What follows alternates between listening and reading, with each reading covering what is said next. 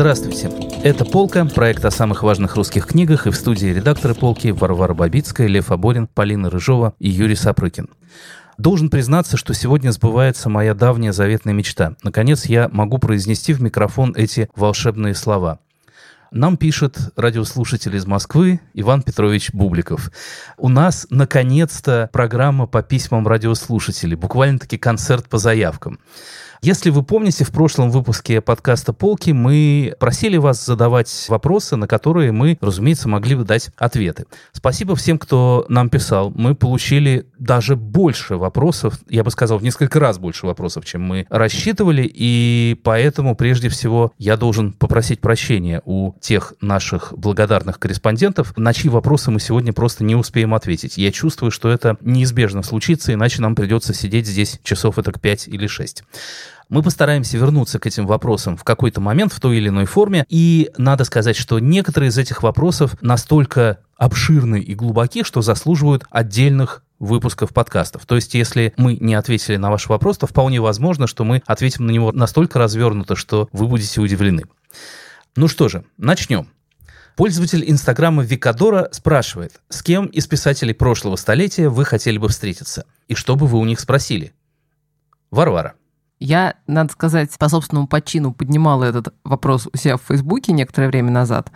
Вернее, я написала, что вот я задумалась на эту тему, читая записки Петра Андреевича Вяземского, и поняла, что это автор, с которым я хотела бы поужинать и поговорить. И не то, чтобы у меня к нему были какие-то специальные вопросы, он просто кажется мне человеком очень открытого ума, свободного и трезвого. А это довольно важно, потому что когда мы думаем о писателях прошлого, тут возникает проблема. Это может быть мой любимейший автор, но я совершенно не уверена, что он будет заинтересован в разговоре со мной. Что нам не помешает наша культурная дистанция, что я не сочту его манеру общения мэнсплейнингом, или он э, сочтет, что, например, с женщиной можно вести осмысленный разговор, или он может оказаться просто человеком неприятным что было бы ужасным разочарованием, которое я бы не пережила в случае своих несомненных любимцев. Поэтому мой выбор — это Вяземский, человек у меня очень любимый, но не, не то чтобы очень эмоционально близкий. Так что я могу, не рискуя, узнать много любопытного. Я вот, следуя букве этого вопроса, с ужасом понял, что прошлое столетие — это уже не столько Вяземский, сколько Бродский, например. И, конечно, авторы этого прошлого столетия к нам гораздо ближе и гораздо понятнее. При этом я, честно говоря, совершенно не понимаю, как завязать разговор. То есть мне со многими хотелось бы, наверное, повстречаться или, может быть, даже отужинать, но вот как, собственно, зайти в эту, в эту реку. Я иногда, признаться, сам оказываюсь в роли, кажется, вот этого автора, с которым незнакомый человек хотел бы поговорить. И, конечно, я страшно благодарен людям, которые подходят ко мне и спрашивают, вот знаете, вы там, в вашей статье 10 лет назад написали, что парк Горького — это пространство будущего. Ну и как? Вот, но, с другой стороны, ну вот как-то не очень ловко получается, ну вот с чем я подойду к воображаемому Бродскому или воображаемому Пастернаку, например, или даже Петру Андреевичу Вяземскому. Записные книжки Вяземского — это хороший пример, потому что это сам по себе образец такого small talk, такого изящного как бы светского разговора обо всем на свете. Но ведь у нас есть это преимущество — по сравнению с живыми собеседниками и нашими какими-то современниками, к нашим услугам бесконечные архивы, опубликованные дневники, записки и переписки наших любимых авторов, и мы можем произвести свой research, как мы делаем, готовясь к интервью даже с живым собеседником. И это ужасно, потому что человек, который выучил все твои дневники, письма и записные книжки, конечно, производит ощущение маньяка. Сразу хочется бежать от него подальше, от его столь глубоких познаний в темных сторонах твоей биографии. Мне было бы интересно, наверное, повстречаться с Ахматовой, с поздней Ахматовой. Ой, с ранней Ахматовой было бы интересно повстречаться. Может быть, иначе Тоже, интересно. Да. Но мне кажется, я бы, вот пока она разговаривает с Лидией Корнеевной Чуковской, просто послушал тихонько в сторонке. Лева. Конечно, с Пушкиным, что С чего Я вот постеснялась. На дружеской ноге. Конечно, с Пушкиным. Да, ничего особенного его не спрашивать и своими знаниями донжуанского списка не козырять, а поговорить с огромной радостью. Мне почему-то всегда казалось, что тексты писателя, которые мне нравятся, наверняка глубже, интереснее, осмысленнее и в целом лучше, чем вероятная с ними беседа, потому что беседа может не сложиться, беседа может быть на неинтересную тему, и риск разочарования довольно силен. Но, пожалуй, единственный писатель, с которым мне правда хотелось всегда лично встретиться, это Михаил Афанасьевич Булгаков, разве только потому, что он мне правда очень нравился, его фотографии в книжках вызывали у меня восхищение. Я вот вспоминал недавно свою встречу единственную с композитором и мыслителем Владимиром Мартыновым. Ну, тоже в некотором роде писатель. Человек написал огромные, чрезвычайно сложные и умные тома о сути искусства, музыки, конце времени композиторов и так далее. Мы встретились случайно, оказались за одним столом в пельменной в Перми. Вот, и мы взяли графинчик, и час мы сидели и выпивали. За этот час мы не произнесли практически ни слова. Это был прекрасный вечер. Ну, то есть мне он очень запомнился, и я получил истинное наслаждение от этого общения. Я должна заметить, как я сейчас подумала, я не раз видела, что писатель при личном общении оказывается несравненно умнее и обаятельнее, чем его же собственные тексты. По понятным причинам э, не стану приводить примеров, но никогда не сталкивалась с обратным случаем. Юзер Арт Назаритян спрашивает у вас, друзья, какой внутренний механизм позволяет вам понять, плохой текст перед нами или нет? Для меня этот механизм находится где-то в животе, да, но в общем, в принципе, если переходить от живота к голове, то ты начинаешь анализировать, да, смотреть, видел ли ты где-то это раньше, сделал ли это где-то лучше, да, насколько перед тобой вещь явно самостоятельная или, наоборот, подражательная, насколько ты готов этому тексту что-то простить, да, за какие-то данные тебе открытия и так далее. Но на самом деле достаточно индивидуальный случай. Но я, поскольку предполагаю, что этот вопрос задается нам, в числе прочего, как критикам, вероятно, в первую очередь, да, хотя мы иногда оказываемся просто читателями, но вообще-то мы критики. И э, тут надо понимать, что критик действительно, хотя со временем у него вырабатывается интуиция, он, как выражается Лева, чувствует животом, но критик каждый текст оценивает, исходя из некоторого места, которое этот текст занимает в контексте. У Льва Рубинштейна есть маленькое эссе о стихах о важности авторства.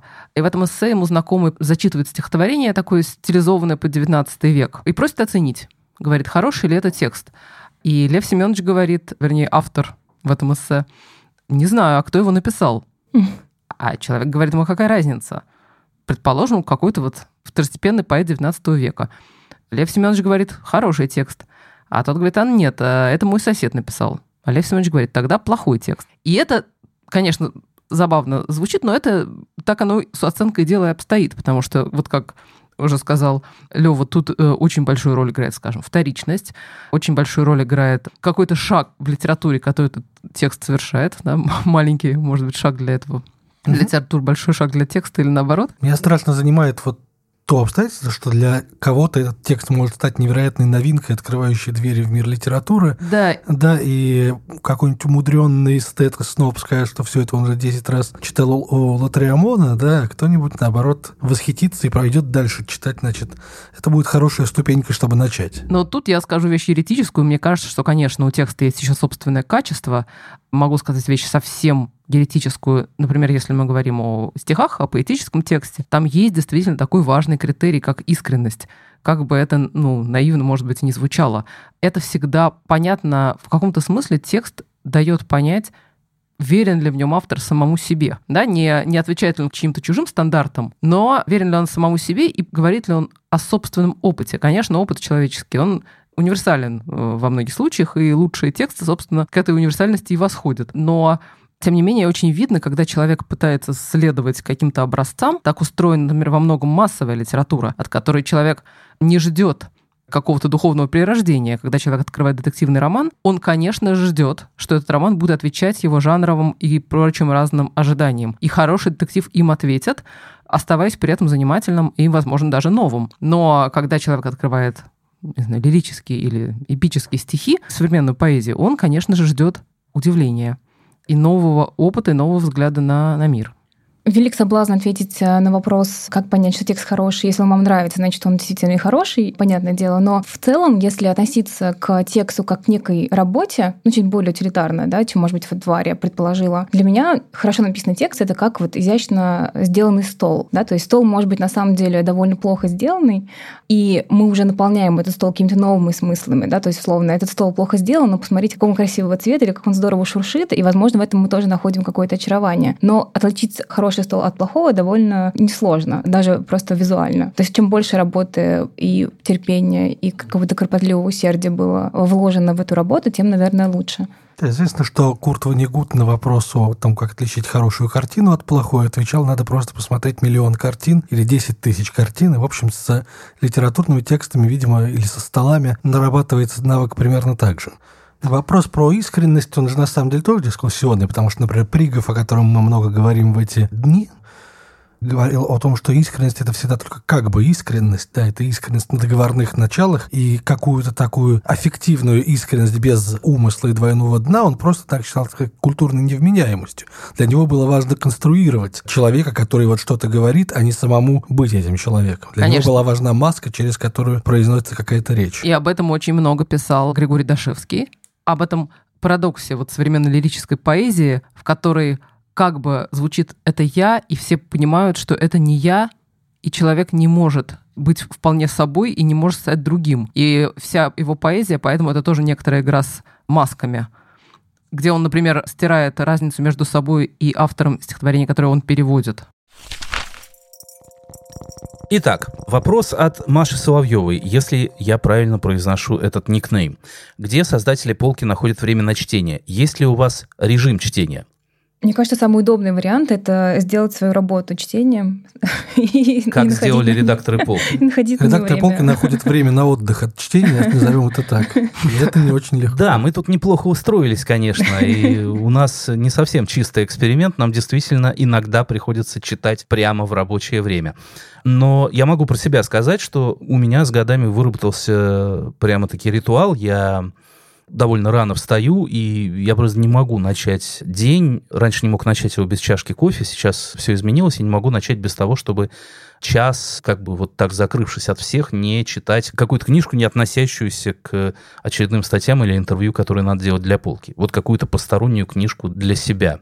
Хорошо, если также удается еще урвать время вечером, но, но это происходит не всегда.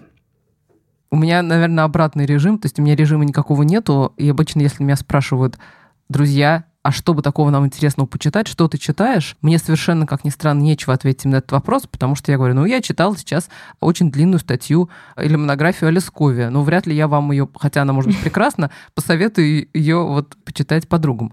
Но перед сном, например, я, наоборот, когда особенно не спится, люблю почитать что-то такое из стопки, которое сложено у меня на тумбочке в надежде на... Из вот этой нашей любимой стопки книг, которые мы купили и никак не можем да. э, открыть и прочитать. годами лежат, это правда. Да, но иногда... Десятилетиями. Если просыпаешься в субботу, берешь эту книжку, прежде чем вылезти из кровати, можно забыть вообще вылезти из кровати в течение субботы, но это неплохо проведенное время.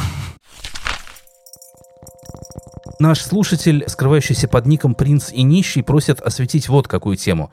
Гомосексуальность в русской литературе 19-20 веков. Та-дам! Даже без вопроса. Просто, Просто да. предложение. Мне в свое время была очень интересна эта тема, я делала какой-то маленький research. А, могу сказать, что гомосексуальность в русской литературе появляется более-менее постоянно только в Серебряном веке, в конце 19 начало 20 веков. Собственно говоря, тогда появляется повесть Михаила Кузьмина под названием «Крылья», которая считается первой повестью на подобную тему в русской литературе. Тогда же появляется роман «33 урода» Зиновьева «Аннибал», тоже как первый роман о лесбийских отношениях в русской литературе. Интересно, что и та книжка и другая, они апеллируют к такой эстетике и культуре античности, как в случае с Зиновьей Анибал, она ходила в туниках и греческих сандалиях и всячески апеллировала к той культуре, так и в случае с Кузьминым название его повести напрямую отсылает к платоновским диалогам.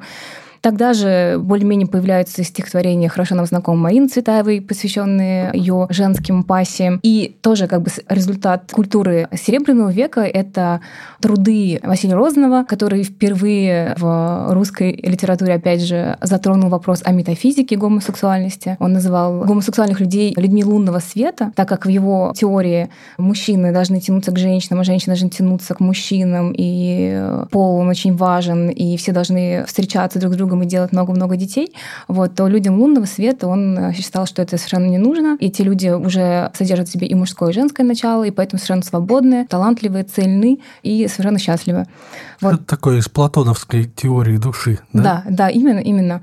Понятно, что в советской литературе эта тема практически не поднималась, но вот в эпоху застоя мы знаем тексты Евгения Харитонова, и об одном из его рассказов у нас есть небольшой текст на полке. Рассказ называется «Духовка». Понятно, что эта тема встречается и у Петрушевской, ну и понятно, что после Советского Союза эта тема становится более-менее открытой. Да, выходили антологии, выходили довольно большие статьи, например, Дмитрия Кузьмина о гей-русской литературе, о квир-литературе. И, собственно говоря, однажды на сайте The Question мне задали вопрос, встречаются ли в русской литературе книги, где геи описаны не как диковинка. Да, и на самом деле это такой вопрос, который подозревает, что это что-то совсем в микроскопических дозах существующее, но, конечно же, на самом деле ни о каких диковинках, да, такое слово довольно странное в применении к человеческим отношениям. Речи не идет, потому что существует, с одной стороны, например, какая-нибудь нежнейшая лирика того же Кузьмина, да, э, Михаила, угу. да, и, да и Дмитрия Кузьмина, вполне себе нежнейшая гей-лирика. Существуют брутальнейшие тексты Ярослава Магутина, да, существуют э, современные отличные стихи, например, Оксаны Васякиной, которые рассказывают не только о лесбийских отношениях, но и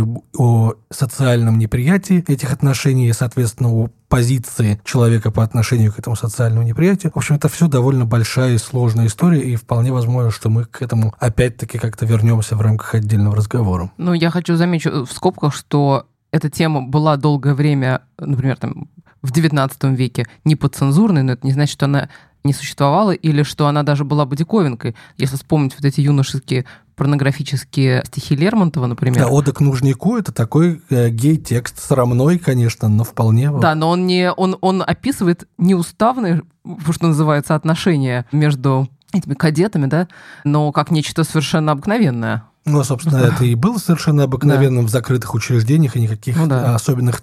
Это было, разумеется, не печатно, но не то, что каким-то тайной за семью печатями. Да. Мне в свое время очень понравилась мысль профессора Андрея Зорина в одной из его лекций о таких традиционных русских культурных константах, что гомофобия вовсе не является традиционной русской ценностью.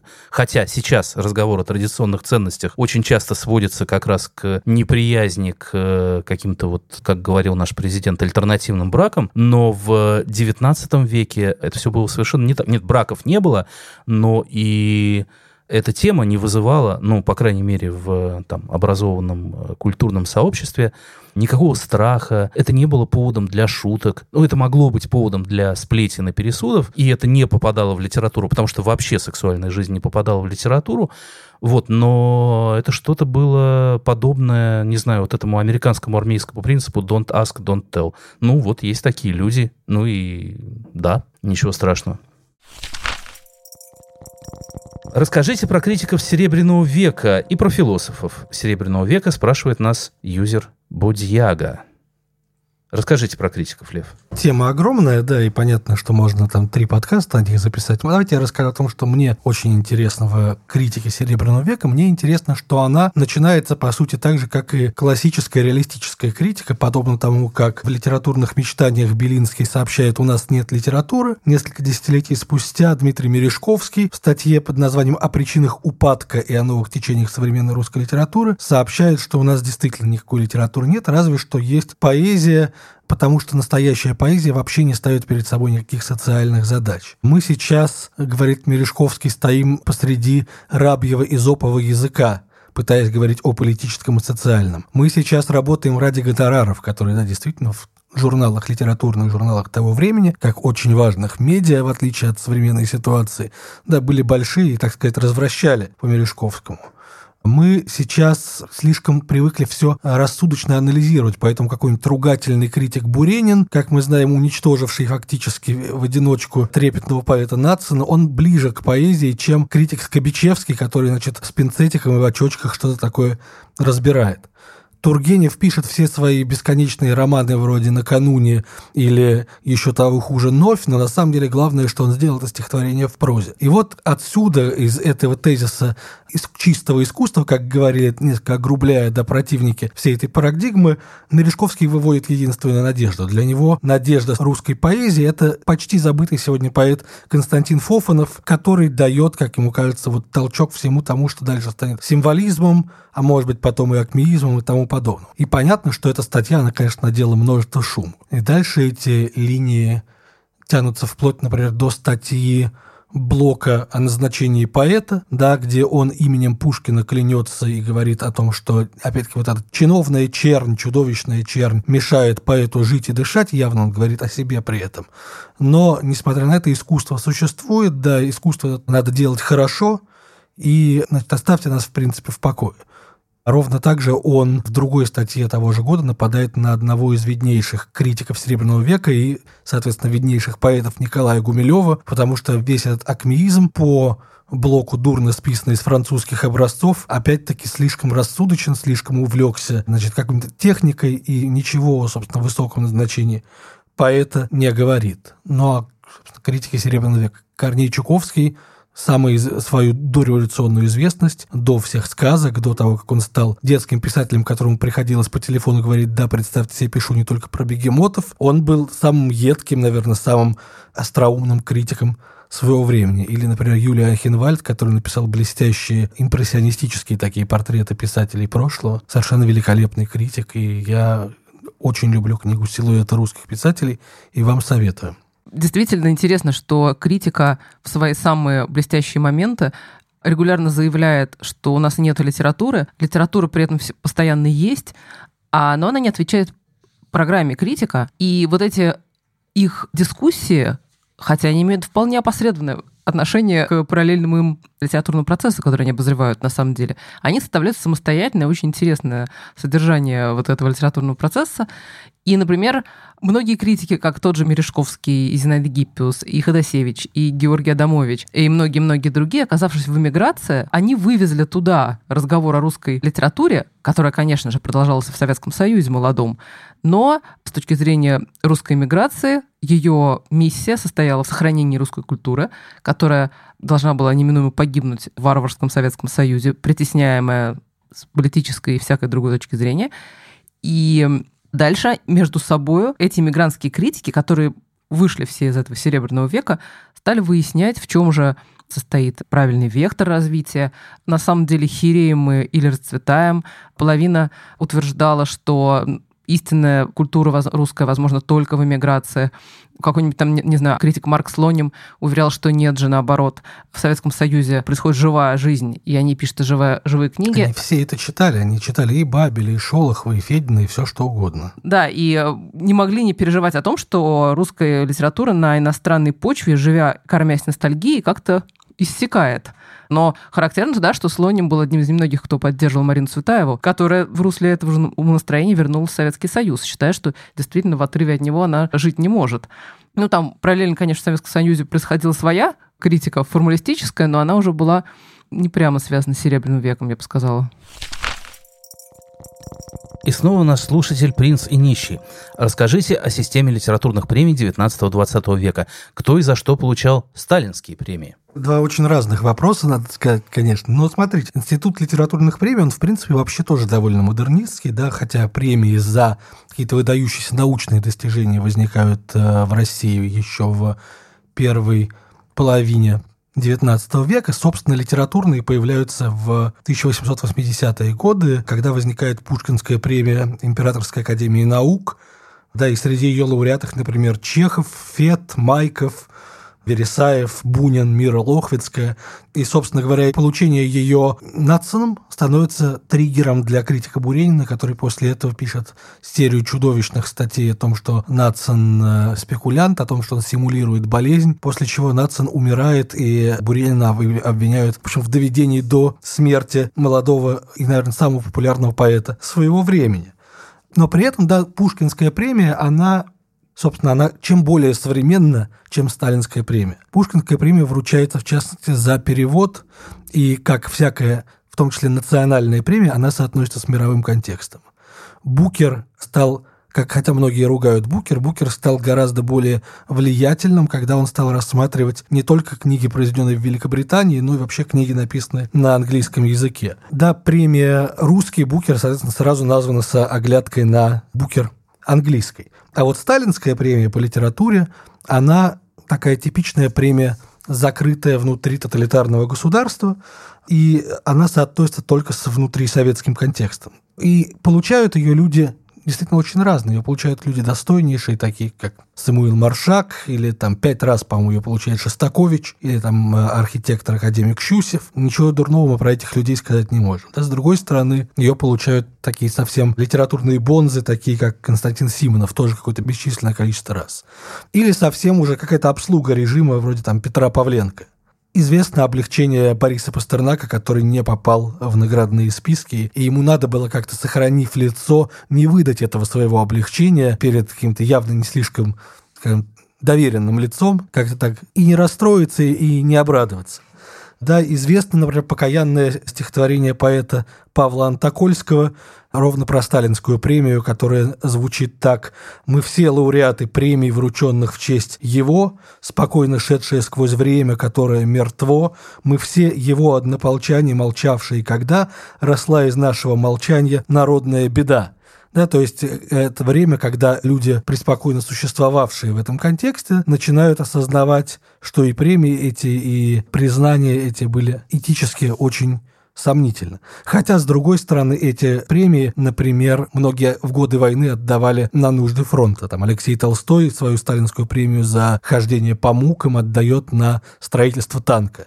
По-моему, Вера Инбер таким же образом поступает. То есть это такой способ помощи вполне реальный. Но что важно сказать об этих премиях, что они не выполняли ту функцию премии, которую мы сегодня от нее ожидаем, они, они не, не означали... Они не выстраивали контекст. Да, они не выстраивали иерархию. То, что нравилось Сталину, он лично смотрел на эти списки, да, демонстрировал таким образом и собственную образованность. То есть они ничего сами по себе не говорили о качестве литературы. Ну да, была еще Ленинская премия, как бы менее одиозная на, на современный взгляд, и сталинская потом превратилась в государственную, пережившую Советский Союз и успешно вручаемую до сих пор. Ого, до сих пор? Да, конечно, каждый год. Два вопроса, э, я бы сказал, маркетологического свойства, которые я позволю себе объединить в один. Пользователь kuzlin.dem спрашивает, существовала ли скрытая реклама в классических произведениях Золотого века? И Мария Гончаренко, реклама и маркетинг в литературе. Существует или существовало ли это явление? Ведь товары когда-то продвигали через кино, например. А что с литературой? Мы знаем в классической литературе названия каких-то мест и марок. Да, у первая глава Евгения Онегина состоит из вот таких маркеров. Там и бригет тебе, и э, да, ресторан это, Талон, и тому это подобное. чистый Брэд Истон Эллис. Но, но да. это не продукт плейсмент в том смысле, в каком он занимался, например, Фадей Булгарин, который в своих очерках Петербурга просто беззастенчиво рассказывал, вот зайдите сюда, вот зайдите туда, вот тут купите то-то, да сошлитесь ну, на меня, что называется. Это прямо связано с аудиторией, потому что произведения Булгарина были рассчитаны, что называется, на массовую аудиторию, которая зайдет в эту кофейню и съест там пирожок. Да, промокод. Э, да, промокод Фадей. да. А тогда как Евгения Онегина, вся высокая, что ли, литература Золотого века адресовалась совершенно к другому читателю, к другому потребителю, которому этот бригет... Тому же самому. Тому же, да, он, у которого у самого был бригет, и который сам э, заказывал себе разбив окровавленный. Боюсь, не так много было читателей, чтобы их так э, строго сегментировать в тот момент. Нет, ну просто реклама в литературе – это страшно интересная история. Там, например, у Маяковского мы встречаем сначала шутку о том, как приговоренный к казни кричит «пейте какао Ван Гутена», а несколько лет спустя Маяковский начинает писать рекламу резина Треста про лучшие соски или какие-то агитки о том, что не надо пить сырой воды, над чем он сам мрачно иронизирует в поэме «Во весь голос». Ну а потом еще мы помним 90-е годы, когда, собственно, в копирайтинг уходит множество людей с литературным бэкграундом, и из этого, в общем, вырастает роман Пелевина Generation P. Мы помним, что его главный герой татарский, он э, выпускник литературного института. Потом он устраивается торговать сигаретами в ларек, ну а потом он уже становится так сказать, хозяином жизни. Про Набокова спрашивает нас Кирилл Эммануэль. Он самый холодный и равнодушный русский писатель. Насмешливый почти до цинизма. В чем его притягательность? Почему его так интересно читать? Вот могу рассказать свою личную историю. Давайте, Я Полин. относилась к Набокову ровно так же, как вот пишет нам наш слушатель подкаста. И, может быть, даже нарочно взяла для статьи на полку роман «Лолита», чтобы попытаться влюбиться в Набокова наконец, потому что до этого я не могла этого сделать никак. И я знала, что Набокова любят за красоту слога, за стиль, но при этом сама не находила его близким мне. То есть, да, виртуозный, удивительно а, сложный, красивый стиль, но производил на меня впечатление такой немного синтетический, синтетический слог. И когда готовилась к статье, я вот э, это чувство неприятия Набокова хорошо ощущала, но выросло до каких-то больших довольно масштабов. И я помню, как любовь все таки произошла, как она ворвалась, когда я поняла, насколько много пластов, миров, смыслов э, заключает в себе роман Лолита. Когда я поняла, насколько же он хитро устроен, насколько он сложный, и насколько много нужно было вложить интеллектуального труда, чтобы его написать, тогда я прониклась уважением к автору, довольно активным. Я помню, на каком моменте у меня возникла некая человеческая симпатия к Набокову, когда я прочитала в одном из его интервью, что он очень боялся, не боялся, вернее, мне очень не нравилось публично выступать. И всегда этого Набоков мне казался абсолютно идеальным мужчиной, а просто раздражающе идеальным. У него прекрасная работа, прекрасная семья, прекрасные литературные успехи, и все у него было замечательно. Но когда я узнала о том, что он не любил это делать, он все свои лекции заучил наизусть, интервью он просил ему прислать письменном виде и постоянно очень стеснялся того, что он как-то очень коряво говорит. Я, в общем, сразу же почувствовала нашу близость с ним и как бы полюбила его всей своей душой. Ну, конечно, это обсессивный стиль человека, который не может не Ну, довести может до совершенства. Что с ним что-то не Да, так, что он не да, так может да. что не произнести, действительно. Конечно, это знак неуверенности в себе вовсе. Это, Перфекционизм. да. Вера Подольская спрашивает. Было бы очень интересно услышать выпуск о поэзии Егора Летова, основных мотивах его творчества, о том, как оно менялось в развитии, или о течении экзистенциализма в русской литературе, или об экзистенциализме в поэзии Летова. Давайте я отвечу. Да, наверное, на целый выпуск мы не наберем материала для... Я не сомневаюсь, что вы могли. для разговора. Но вот если вдруг э, вы по каким-то техническим причинам не сможете заехать в студию, я когда-нибудь сделаю сольное шоу. Но коротко я скажу. Вообще для меня удивительно, что ситуация изменилась за очень короткий срок от такого статуса Летова как человека, о котором вообще невозможно говорить в приличном обществе, но вот в э, любом качестве. Это, это, это не музыкант, это, это не поэт, это фашист, вообще непонятно, что такое.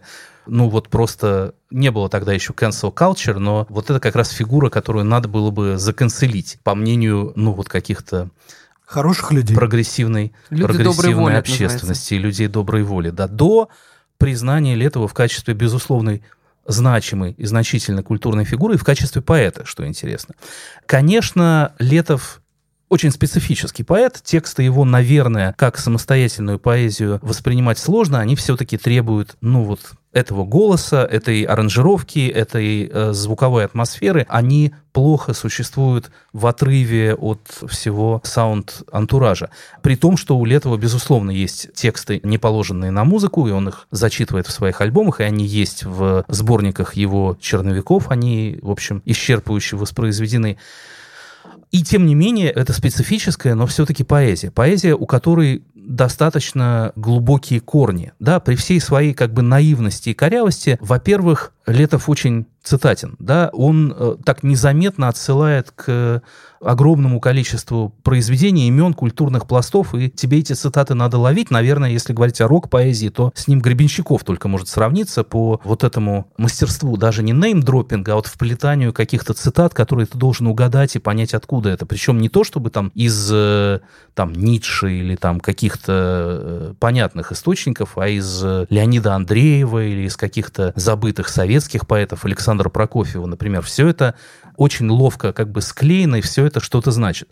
Во-вторых, Летов, конечно, наследник концептуалистов, и он очень буквально-таки лично через старшего брата, который был вхож в концептуалистские круги, прекрасно знал еще в 80-е эту эстетику, и у него очень много таких персонажных стихотворений, стихотворений, написанных от лица какой-то специально сконструированной маски, которая не является Егором Летовым. И с этим связаны его разные злоключения. Например, там известно, что то, что гражданскую оборону не крутили на наше радио, вызвано песней «Общество. Память», которая заканчивается строчками «Вешать жидов и Россию спасать». Мы призываем крестовым мечом вешать жидов и Россию спасать. Любому человеку, который слышал эту песню в 89 году, в контексте абсолютно антисоветского альбома Летова, рядом с песней «Если я такой живой, убей меня, Любер, если я еврей, убей член общества память», для любого человека эта песня воспринималась как сильнейший, ну как бы антипогромный, анти-антисемитский памфлет. Да, тем более, что тогда эта тема, благодаря обществу память, в общем, очень заметно витала в воздухе.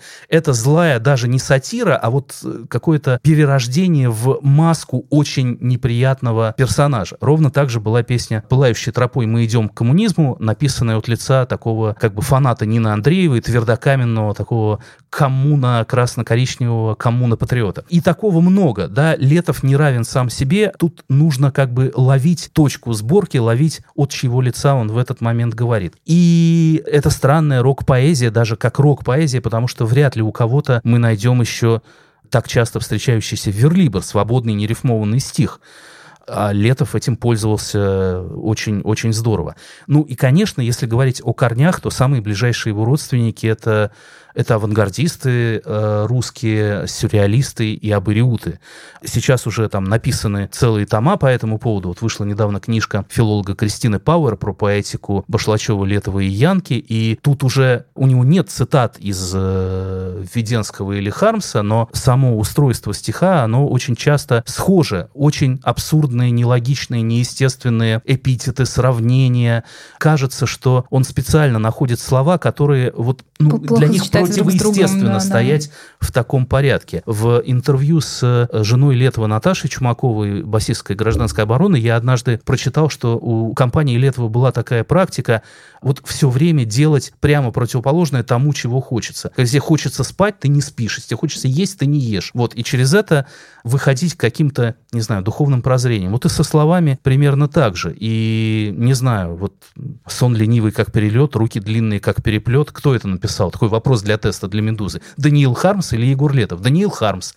Вот этот же принцип иногда с не меньшей поэтичностью и у Летова возникает все эти трогательные ножички, добровольные пальцы и, и так далее, и так далее. И все это еще смешивается с такой советской героико-романтической поэтикой. Вот, наверное, это и есть такой позднесоветский экзистенциализм. Это тексты, отражающие все время как бы позицию на краю гибели, жизнь на краю гибели, и в них видна вся неправильность, вся кривизна этого мира, вся чудовищность этой ситуации, и вместе с тем вот какая-то такая отчаянная гордость человека, который в этой ситуации находится и все равно не сдается.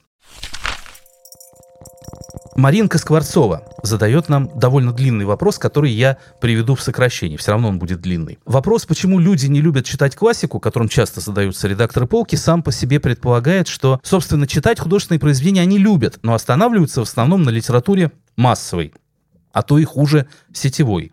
На мой же скромный взгляд, в современном обществе потребность большинства в искусстве вполне может быть удовлетворена такими ее видами, как музыка и кинематограф.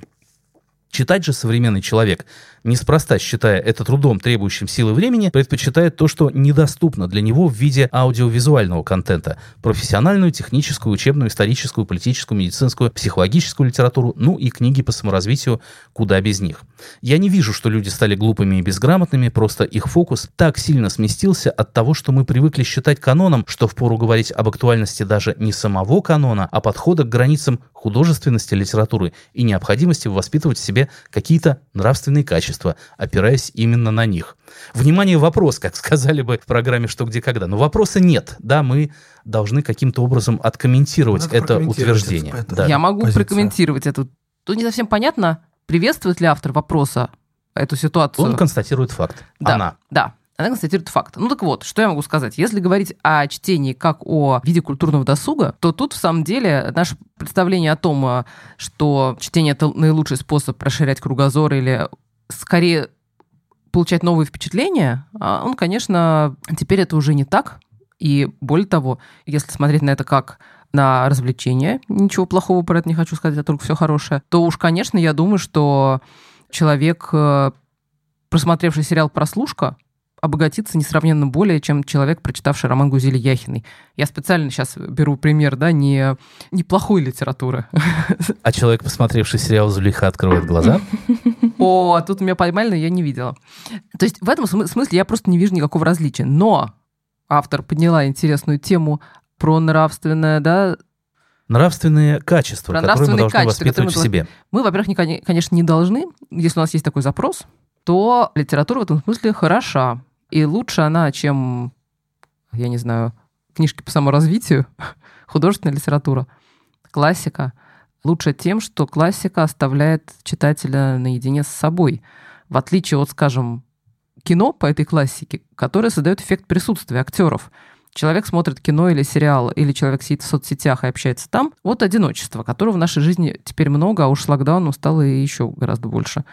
Это одиночество, за которое мы долго боролись, роскошь, которой многие поколения там, наших родителей, дедов и прадедов были лишены, иногда выходит на боком. И мы поэтому в свободное от работы время ищем какого-то чужого присутствия, нормированного, возможно, да, в виде с- Фейсбука или сериала. Или Но- подкастов, да, например. но оказывается, что мы довольно редко оказываемся наедине с, самой, с собой, действительно, а чтение это такой процесс медленный. И в этом смысле оно просто как медиум, по-моему, конечно же, лучше, чем даже артхаусное кино в этом отношении. Там меньше впечатлений и гораздо больше самопознания. А любой, собственно, нравственный рост, или как там было, нравственные качества приобретаются только путем познания себя. Я попробую зайти не со стороны нравственности, а со стороны, ну, какого-то более современно модно звучащего подхода, не знаю, эмоционального интеллекта или прокачивания скиллов. Согласитесь, что вопрос, как стать хорошим и добрым, звучит ужасно несовременно. Мало кого это заботит. Как мы низко пали. А тем более, что, да, книги не всегда учат нас э, или научают нас быть хорошими и добрыми. Невозможно же сказать, что книга увлекательнее, чем сериал. Да? Боюсь, что если мы будем доказывать эту точку зрения, она заведомо проигрышна. И вы абсолютно правы. Сериал «Прослушка» или сериал, не знаю, «Мэд Мен» — это романный способ э, выстраивания повествования, который просто перенесен на экран с э, ну, как бы предельной точностью, достоверностью и убедительностью. Сериал — это и есть современный большой роман. Но в силу особенностей нашего восприятия, просто чистой физиологии, чтение — это тот способ обращения с, с информацией, в котором нам приходится максимально задействовать свое воображение. Тут мы достраиваем вот этот сеттинг этих героев, их облик, их взаимодействие и все, что происходит вокруг, мы сами в голове своей выстраиваем целый мир.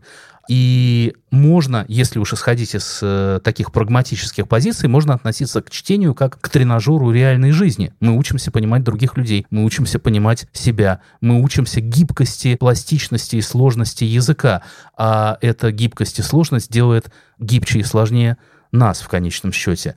И да, не знаю, становимся ли мы от этого добрее, но мы, но мы очевидно, становимся лучше. И вот все эти уроки, не знаю, эмпатии или там развития эмоционального интеллекта, за которые разнообразные коучи берут порой сумасшедшие деньги или нас на них гонят наши HR-менеджеры, в общем, хорошая литература дает их ну вот буквально-таки по цене одного тома в магазине «Фаланстер».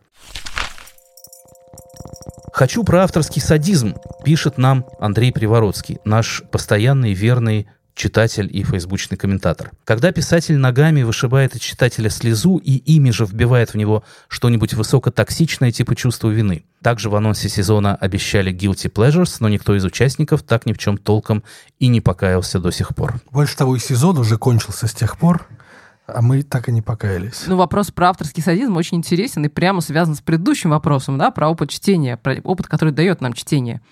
Мне вспомнилось немедленно очень выразительный пример авторского садизма, причем садизм в буквальном смысле слова, как расценили это многие читатели и критики. Я имею в виду роман Джонатана Лителла «Благоволительница». Это роман, на- на- написанный от лица офицера СС, который занимается уничтожением евреев на территории Советского Союза. И как будто этого недостаточно, он невероятно омерзительный тип. Его не только военная, но и сексуальная жизнь читать невыносимо. Это какая-то профагия и садизм. И ненависть и к себе, и к окружающим. И эта книжка стала громким литературным событием. многие писали, да, это читать тяжело, но нужно. Большое явление, громкое высказывание о войне и Холокосте. И критик, покойный уже, к сожалению, Григорий Дашевский, написал маленькую статью, которая, как мне кажется, просто закрыла этот вопрос. В этой статье Дашевский задал вопрос. А вот когда говорят, что вот читать это трудно, но необходимо, то почему? Ради чего? Какой опыт новый мы получим, продравшись через эти там огромные, огромные том благоволительниц и совершенно изнемогая от этих вот сцен с раздавленными мозгами. Причем в этом тексте довольно любопытно подмечено, что э, Лител при этом действует вполне как раз кинематографическими способами. Если про лучшие сериалы мы говорим, что они используют романную механику, то э, Лител наоборот, он очень сильно воздействует на рецепторы воображения читателя. Просто если очень подробно вам описать сцену массового убийства со всей кровью и размазанными кишками, то это производит неизбежно сильное впечатление, но для чего, спрашивает критик. И ответа на это нет. Это просто впечатление ради впечатления. И в этом смысле, мне кажется очень важным, что кто-то сказал это вслух, и не кто-то, а Дашевский с свойственной ему ясностью, потому что этот вопрос, вот ради чего мы страдаем, страдаем от жалости или от страха или от отвращения, читая какой-то вот такой сложный текст, он очень сильно путается с вопросом о том, что допустимо в литературе. А это неправильно. Вот в литературе допустимо все. В ней можно описывать любую сцену расчленения, любой секс и все, что вы хотите, если автору удалось убедительно показать, чего ради это все он произвел впечатление с читателем. Впечатление тоже бывает, Да. но это хоррор, да, как бы это ощущение для того, чтобы пощекать нервы, а не создать некую философскую концепцию, на которую претендует Лител. Раз уж э, в разговоре прозвучали сравнения с кино, и мне вот очень нравится точка зрения Аббаса Киростами, иранского режиссера, вот на как раз подобные жесткие сцены в кинематографе. Он говорил, что я никогда не хотел, ну, мне не нравится, когда показывают очень крупно какую-то расчлененку или какие-то вот э, действительно разможженные мозги. Мне не нравится, когда зритель отворачивается от кадра. Я хочу, чтобы он максимально вглядывался в него, пытаясь угадать, что же там, что же там происходит. Для него это был такой вот важный момент. Я хотел сказать, что, например, когда мы говорим о садизме, да, он восходит, понятное дело, к маркизу де Саду, да, чьей целью было просто так, максимальное раздвижение границ допустимого. Да, там же не только, собственно говоря, в плане плотском, но и, скажем, в плане богохульства, которое напрямую соответствует всем этим бесконечным оргиям. У Литтеллера я, есть некая, как говорит Дашевский, сверхидея, заставить читателя согласиться с тем, что на месте этого эсэсовца он тоже бы всех расстреливал, и Да, пытал вы сделали бы и уничтожал. же. Да. А у, скажем, Хани Янагихары в еще одном хрестоматийно-слезовозымательном э, романе последних лет «Маленькая жизнь» нам рассказывает о бесконечной череде ужасов, насилия, попыток суицида и так далее, чтобы, возможно, просто донести до нас, что насилие – это ужасно, и тот, с кем оно происходит, никогда в жизни не сможет это пережить и успокоиться. Да, но при этом нам это доказывает на протяжении 800-900 страниц, от чего мы, в конце концов, уже просто Да, но- звереем и не можем это дочитать. Я совсем не поклонница Разумеется. жизни. Я думаю, что вот мало было героя изнасиловать, как-то ос- осиротить и измучить, и еще переехать его машины, это было уже немножко чересчур. Интересно было бы послушать, спрашивает нас Леона Гредникова, об этнографическом фольклорном фоне в литературе. Например, у Дарьи Бобылевой в книге «Вьюрки» были и лешие, и кикиморы, и игоши. Разные былички, зачастую заложены в основу русского ужаса. Еще хочу про мистические секты. У Белого в «Серебряном голубе» контраст между привычным слогом и старым языком вызывает мурашки. И к Леоне присоединяется Григорий Кириллов, русская демонология в русской литературе, у кого она наиболее интересно проявилась. Да, на самом деле, в случае предыдущего вопроса можно было отослать к одному из выпусков нашего подкаста о жалости, а здесь можно отослать к выпуску о страхе. Кажется, он называется этот эпизод «Страх и трепет». Мы рассказывали о демонологическом и о страшном в русской литературе, но мне кажется, что на этом пути легко вспомнить какие-то очевидные имена. Да, Гоголь с его Вием и повестями из «Вечеров на хуторе близ Диканьки» или например, называвшийся нами Федор Сологуб, и упустить какие-то другие вещи, которые имеет большую традицию. Выходила такая книжечка под названием «Странно и наоборот. Русская таинственная проза XIX века». Там абсолютнейшие прекрасные россыпи. И Адоевский, и Алексей Константинович Толстой с его семьей Вурдалака, и Владимир Даль с его «Упырем». А мы знаем, что Далевской именно демонологией, его а, работой со страшными легендами, и Гоголь восхищался, да, потому что Даль очень все это любил и очень хорошо описывал. И я бы еще обратил внимание, например, на создание такой более уютной, что ли, демонологии в текстах Ремезова, где есть и страшное, и ужасное, но при этом и бесконечно трогательное, и какое-то влекущее к себе. Такой э, русский фольклор превращается в абсолютно сконструированный, но при этом очень заманчивый, как сейчас говорят, сеттинг.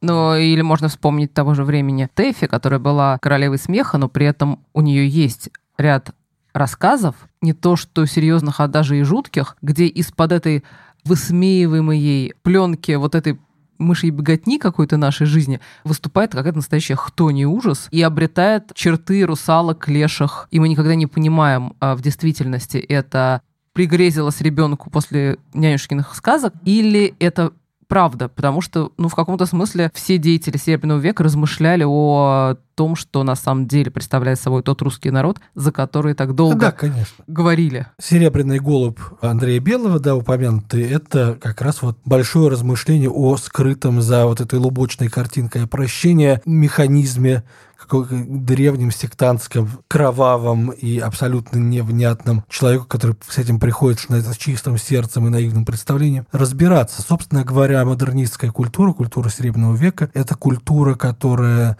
будучи отчасти неоромантической, вот вновь начинает испытывать огромную тягу ко всему этому потустороннему запретному. Мы говорили о Ремезове, мы можем вспомнить, например, такой школьный текст, как «Олеся Куприна», да вдруг, э, среди всего прочего, произведение про ведьму. И мы не понимаем до конца, там она настоящая ведьма или просто ее там оговорили. Это такая вот амбивалентность, которую нам интересно это до сих пор читать. Ну и, наверное, надо вспомнить современных писателей, ту же Дарью Бабулеву, Дениса Осокина, Евгению Некрасову, который все эти кикиморы и леши, и, и, и домовые, да-да-да, как-то встроены в современный такой пейзаж маленького города или дачного поселка. Вот все это тоже очень интересно. Так, мы проговорили больше часа, а вопросов меньше не становится. Давайте попробуем какие-то из них сгруппировать в такой блиц, да? Только блиц. Очень быстро. Поехали. Расскажите о стихотворении Пастернака «Зеркало». Я очень люблю про него рассказывать, потому что оно, по-моему, совершенно дивное, и оно такое очень манифестное. Это один из самых известных ранних текстов Пастернака, который, ну, очевидно, что он о двоемирии. Там рассказывается об отражении в зеркальном трюмо сада, да, в трюмо испаряется чашка какао, начинается это стихотворение, то есть то, что сначала в комнате, а потом рассказывается о том, что за пределами этой комнаты бьется в это трюмо и не бьет стекла не бьет стекла, да, потому что, с одной стороны, искусство не способно окончательно войти в эту реальность, или наоборот, реальность не способна искусство пробить, да, как посмотреть. Но при этом искусство способно реальность заворожить. Что Пастернак пишет? Он пишет, «Зеркальное все показалось нахло, непотным льдом, облила, чтоб сук не горчил и сирень не пахла, гипноза залить не могла». Да, то есть, несмотря на то, что перед нами техническое как бы изобретение, зеркало, покрытое колодиевым слоем, обратив внимание на то, что это коллодион и кровоостанавливающие средства, и фотографическое средство, об этом пишет Борис Михайлович Гаспаров в своей замечательной статье о зеркале. Да, и у Пастернака мы знаем этого кровоостанавливающего много. В Марбурге там тоже есть арника, которая останавливает кровь. Да, несмотря на это, не возникает ощущения вот этого окончательного проникновения искусства и жизнь разграничена. Еще одно замечательное наблюдение Гаспарова, кстати, а, что Трюмо оно делит изображение на три части, и это само по себе нам нас отсылает к какой-то кубистической изобразительности. В общем, из этого стихотворения понятно, почему Пастернак футурист, ранний Пастернак. Я хотел бы напомнить, что это Блиц, Лева. Где читать и искать стихи современных авторов? Спрашивает юзер Лисиерт. Очень хочется послушать современной поэзии. Она жива, бьется в конвульсиях. Что с ней? Олин 00. Она жива, она, конечно, иногда бьется в конвульсиях, но весьма продуктивных. Я рекомендую, например, такие места, как сайт «Новая карта русской литературы» или, например, журнал «Воздух» или журнал... Да, с поэтическими журналами сейчас происходит разное. Там некоторые умирают, некоторые, наоборот, процветают. Журнал «Носорог», журнал «Просодие», поэтические разделы в журнале, например, «Волга» и «Знамя», так сказать, более в традиционную сторону, сайт Полутона, на котором вывешиваются тексты современных, более-менее молодых авторов. Я бы посоветовал следить за разными поэтическими премиями, например, за премией «Поэзия», которая просто уже второй год сдает срез того, что написано за последнее время на русском языке. В общем, с ней все очень-очень хорошо и интересно за этим следить. Еще два вопроса от юзера Принца Нищий. Типология и специфика производственного романа. Ну, тут, наверное, нам надо отослать к э, исследователям, которые занимались этой темой. Евгений Добренко.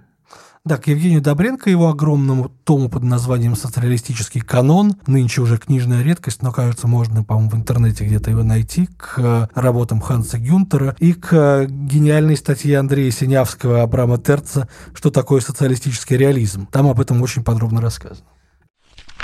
Тексты художников, а не писателей в 90-е годы 20 века. Ну, наверное, я бы не ограничивался тут 90-ми годами. В постсоветское время, по-моему, совершенно блистательно проявили себя как прозаики, иногда даже как поэты, художники Московской концептуальной школы. Как правило, самые выдающиеся их тексты – это, ну, в той или иной степени мемуары. Есть замечательная повесть Андрея Монастырского «Каширское шоссе» об опыте ну, как бы схождение с ума на почве такой неподконтрольной православной аскезы, скажем так. А есть прекрасные книги Виктора Пивоварова «Серая тетрадь» и «Влюбленный агент», недавно переизданный в гараже. Есть замечательная мемуарная книга Никиты Алексеева, которая издавалась когда-то в НЛО. Есть э, Павел Пеперштейн, который написал уже целые тома, и вот последний его тоже автобиографический мемуарный роман «Эксгибиционист», по-моему, совершенно очарователен. Немного в стороне от этой традиции стоит Александр Бреннер, который тоже часто издается в последнее время, и вот издательство Гилея лет пять назад выпустило совершенно выдающуюся его книгу «Жития убиенных художников». Почему Ване Карениной не дано рефлексии Левина на самоубийство Анны, спрашивает нас пользователь сердца Бумеранг. Меня этот вопрос тоже всегда ужасно волновал. И я не нашел на него ответа. Действительно, ну там, Вронский страдает и уходит на фронт, князь Щербацкой как-то это комментирует. Левин ну вот на, в пространстве романа, по крайней мере, никак не, не выражает свое отношение к произошедшему, ну как-то вот умерла я, так умерла. Я не знаю ответа. Да я бы заподозрил, что он совершенно вытесняет это сведение как нечто, относящееся к его прошлой жизни, когда и в этой-то жизни очень много с чем разбираться. Был бы интересен цикл про толстые литературные журналы «Новый мир», «Октябрь», «Звезда» и так далее, про амбассадоров этих журналов, каких писателей они открыли публике, кто был редакторами и прочее, спрашивает нас Василий Бачев. Мы, если честно, да, планировали даже какой-то материал на эту тему. Возможно, спасибо, мы к этой теме вернемся. Э, рассказать о самых главных литературных журналах было бы интересно. Про дружбу или более конкретно про совместный досуг русских писателей.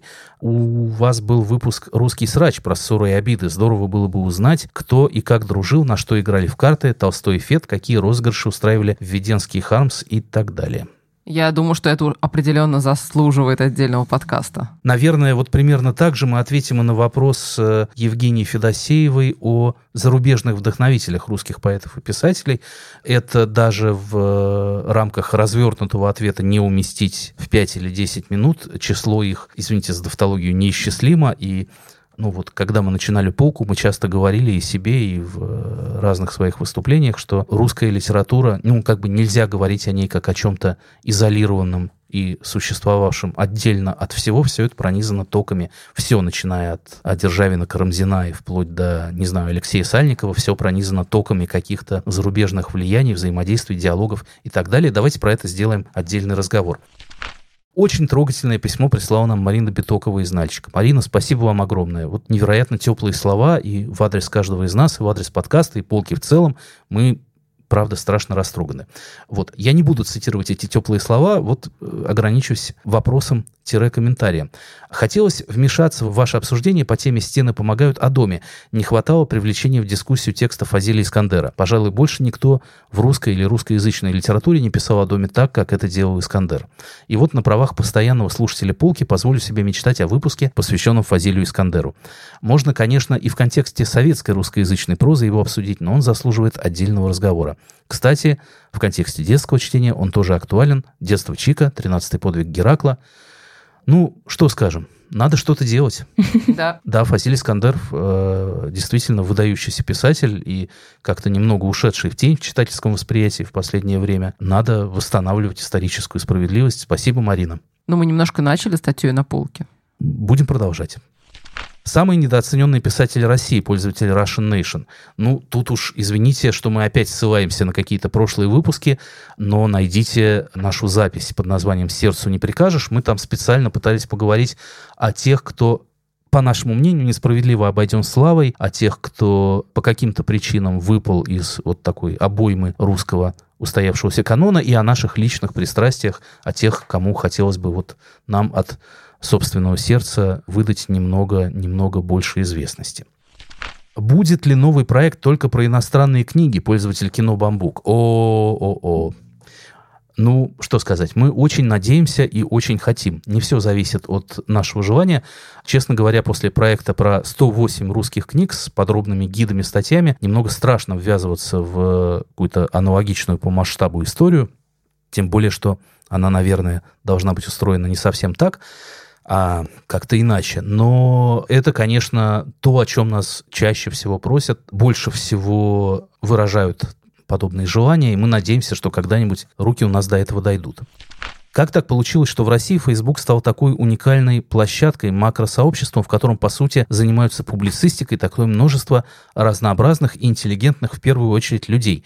Кирилл Эммануэль спрашивает. Ну, про интеллигентных я бы тут, наверное, так бы не обобщал, это интересный феномен. Дело в том, что любая социальная сеть, вот любая, да, по-моему, ТикТок только пока избежал этой участи, но и то, и до него мы доберемся. Любая социальная сеть, включая Твиттер, который попадает в Россию, сразу превращается в толстый литературный журнал. Или в трибуну, не знаю, съезда народных депутатов с открытым микрофоном.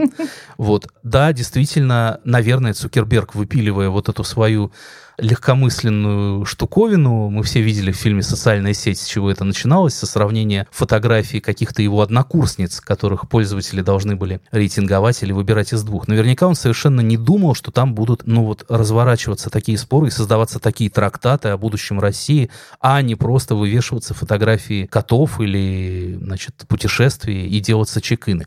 Более того, а, Facebook же постоянно пытается как-то ограничить эту активность, пессимизировать выдаче, что называется, ссылки на материалы разных изданий или на длинные тексты, вводить вверх то картинки, то видео, но нашего обуха этой плетью не перешибешь.